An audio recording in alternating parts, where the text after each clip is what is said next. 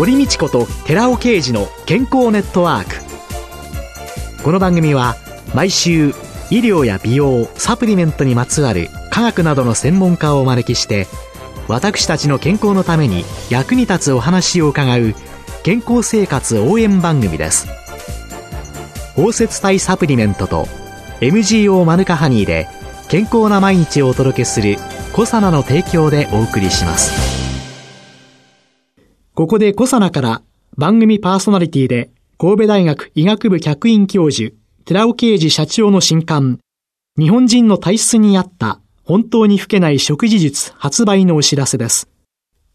シクロデキストリンの研究の第一人者、寺尾啓治社長が、アルファリポ酸、L カルニチン、コエンザイム Q10 など、体内で作られる有効成分、ヒトケミカルの効果的な摂取による代謝の促進と健康長寿のための食事術について解説します。寺尾啓治小佐奈社長の新刊、日本人の体質に合った本当に老けない食事術発売のお知らせでした。こんにちは、堀道子です。今月は料理研究家の川上明也さんをゲストに迎えて、簡単美味しい健康レシピと題してお送りしています。川上さんが料理人として修行を始められたのはいつからなんですか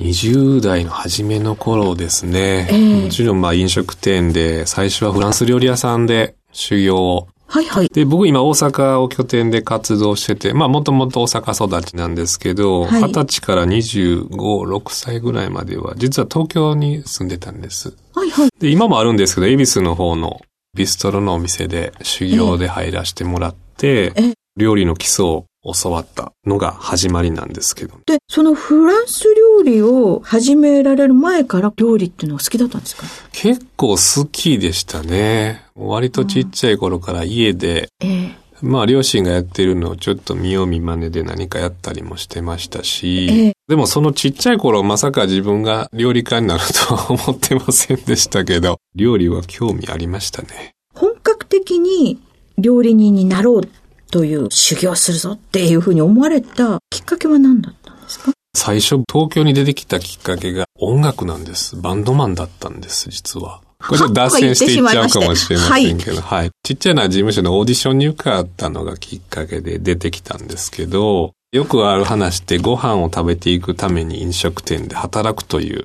最初のきっかけは本当そこだったんですけど、えー、そこからどんどんまあ料理の楽しさに飲み込んでいったっていうのもあるし、音楽に挫折したという のが一応転機になりましたね。はい。お声も素敵だし、いえいえ一つ間違っていたらって、間違っちゃいけないか？実力不足です、本当に。で、で、大阪に帰って、そこから、音楽を諦め。そうですね、はい。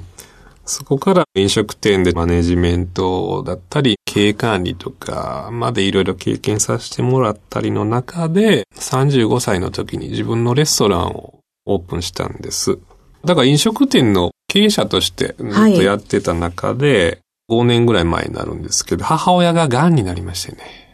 末期癌だったんですけど、それがすごく大きな転機で、でも手術もできない状態でも自宅療養を本人も望んでたので、はい、で、そこでお店やってた場所から実家もそんな遠くなかったんですけど、はい、お店の経営って朝から晩までずっと付きっきりなので、なかなか家に帰れなかったんです。そこで僕も思い切ってお店畳んで、1年間母親に付きっきりで、食事療法の勉強しながら看病してたんですよ。仕事せずに。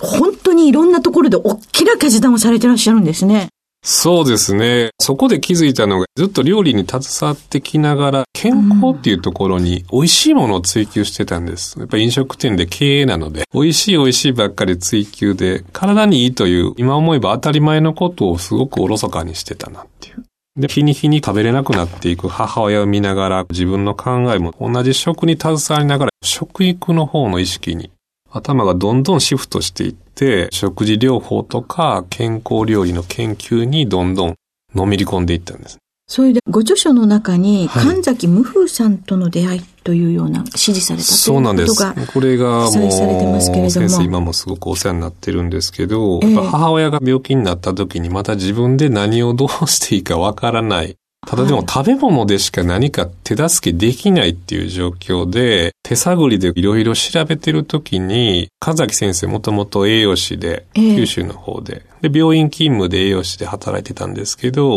病院食のやっぱり添加物だったり、食の環境があまりにひどいって思い立って独立して、自分で健康料理教室を始めて、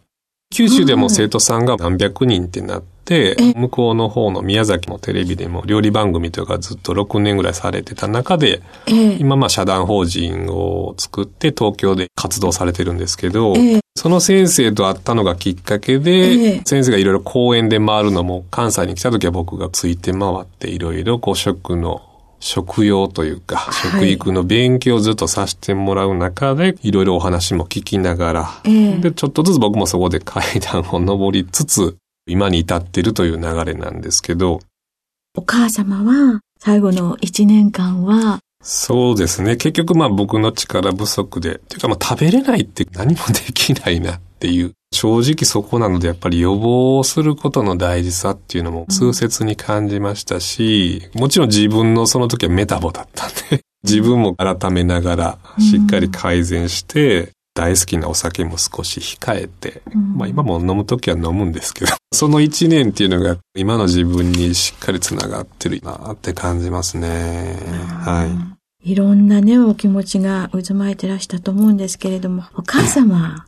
お幸せでしたね。いや、散々親不幸だったんでね、その前がもう好きな音楽とかで自由にやって、ろくに働きもせずに迷惑ばっかりかけてたので、でも最後の一年一緒に入れたっていうのは、僕の中では満足してるんですけど、ね、彼女がどう思ってたかっていうのはちょっと。いや、それはもう絶対に嬉しくてらっしゃったと思いますよ。はい、そして、そういう中でお母様がご存命の時にそういう職。今思えば母が導いてくれたような感じもあるんですけど。そうですよね。いつまでも何かね、目的はっきりしないままやってた僕に対して。で、現在は大阪に大人食堂というキッチンスタジオを、はい解説されている、はい、これはどういうどう中心なさって僕、まあ出版で何冊か本を出させてもらっていくうちに、ありがたいことに全国からいろんな方のお便りいただいたりするんですけど、えーそういう中で自分の考えたレシピをもっと身近に実際教えれるような料理教室を作りたいなと思って、うん、大阪でこう食育の拠点を作りたいなと思って作ったのが大人食堂なんです。はい、で当初はその料理教室だけだったんですけど、ちょうど去年の本出版した後ぐらいに少し時間があったので、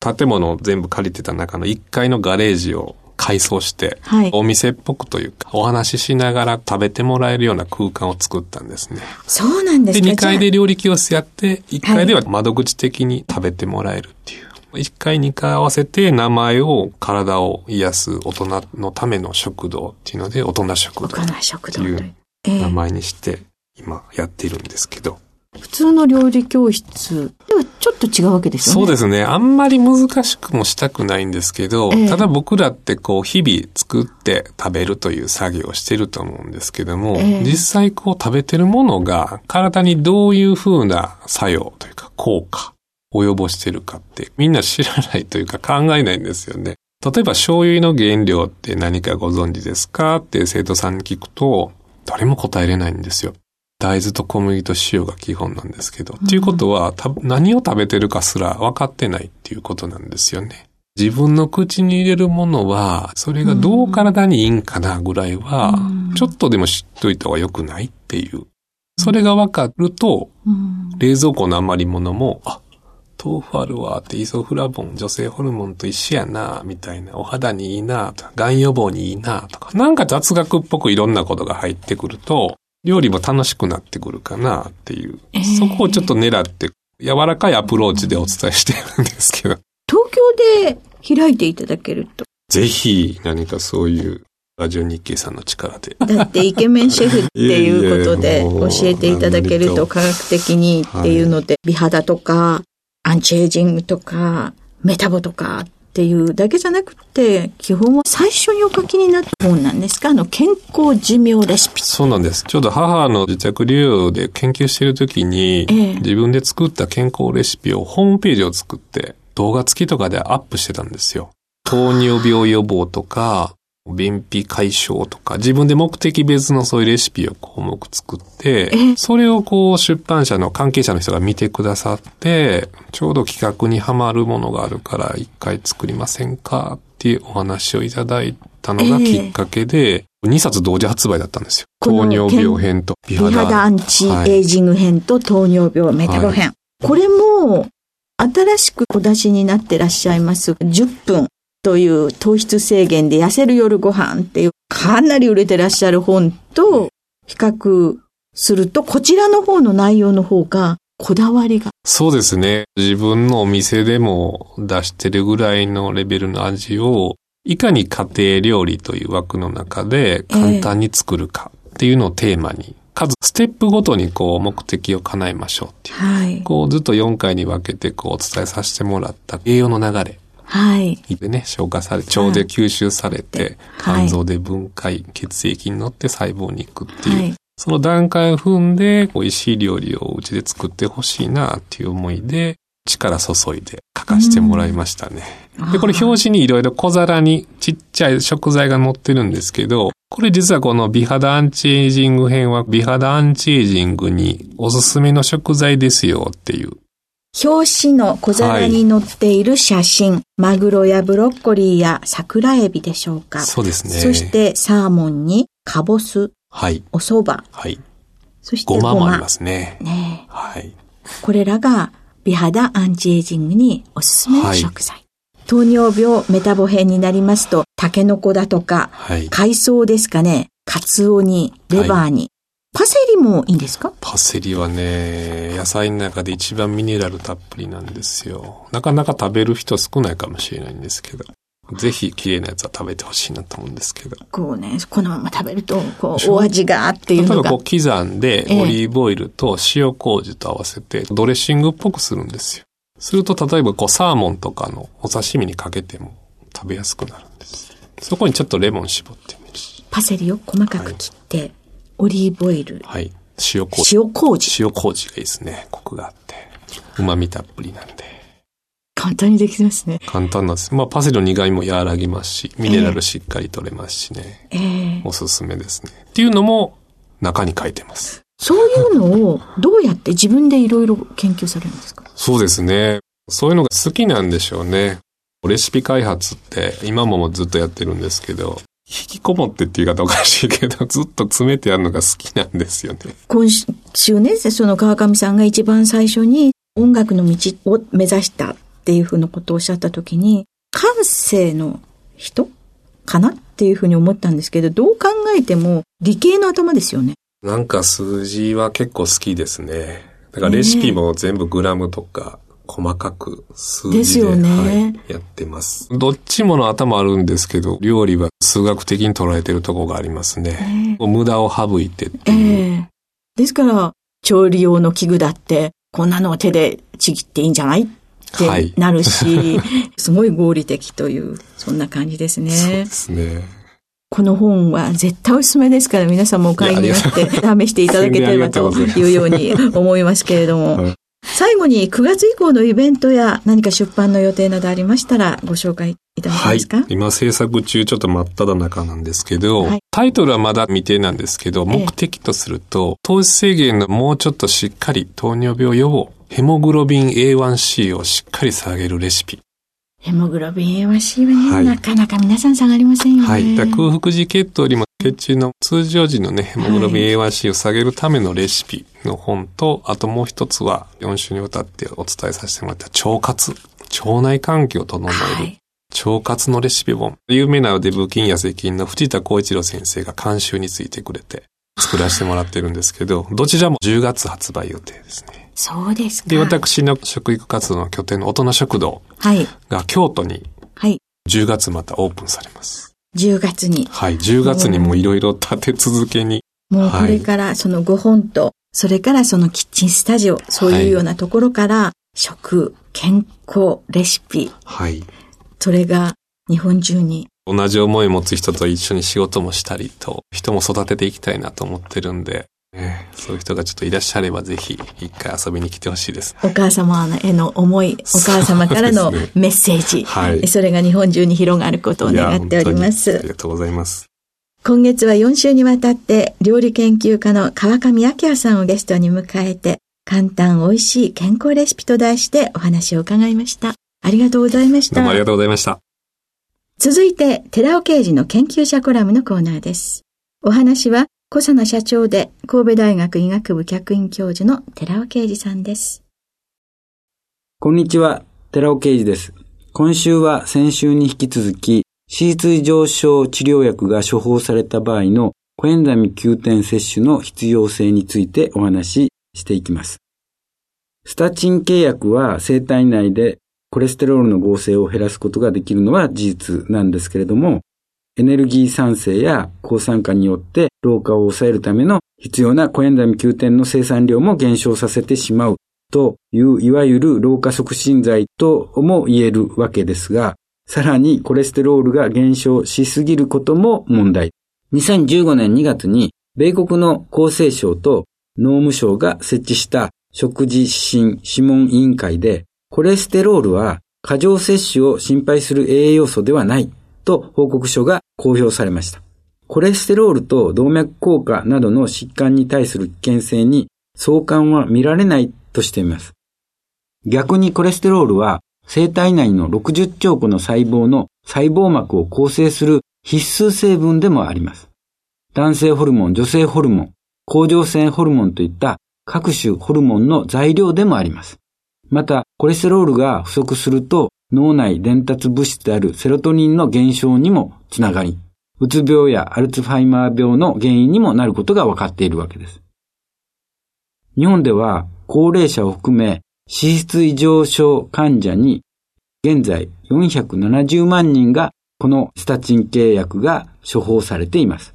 この副作用としてはコエンザミ Q 点減少による老化促進とともに黄毛筋誘拐症、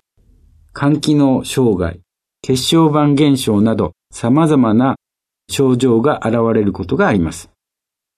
高齢者が安易にスタチン系薬を処方されることは大変問題で危険だと考えられます。アトロバスタチンなどスタチン系薬を処方されている場合は必ずコエンザイム9点をサプリメントで摂取することをお勧めします。そしてコエンザイム9点サプリメントは高吸収型を選ぶようにしましょうお話は小佐奈社長で神戸大学医学部客員教授の寺尾啓二さんでした。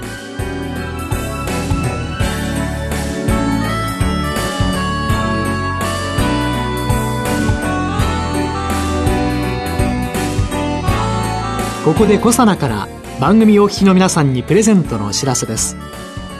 優れた抗菌作用を持つ有効成分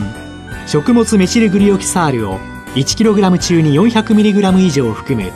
マヌカハニー MGO400 プラスにニュージーランドで栽培された無農薬の大麦若葉を配合したコサナのマヌカハニー青汁を番組お聞きの10名様にプレゼントします。ご希望の方は番組サイトの応募フォームからご応募ください。コサナのマヌカハニー青汁プレゼントのお知らせでした。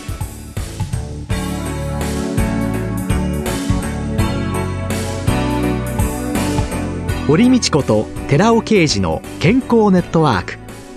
この番組は包摂体サプリメントと MGO マヌカハニーで健康な毎日をお届けする「コサナの提供」でお送りしました。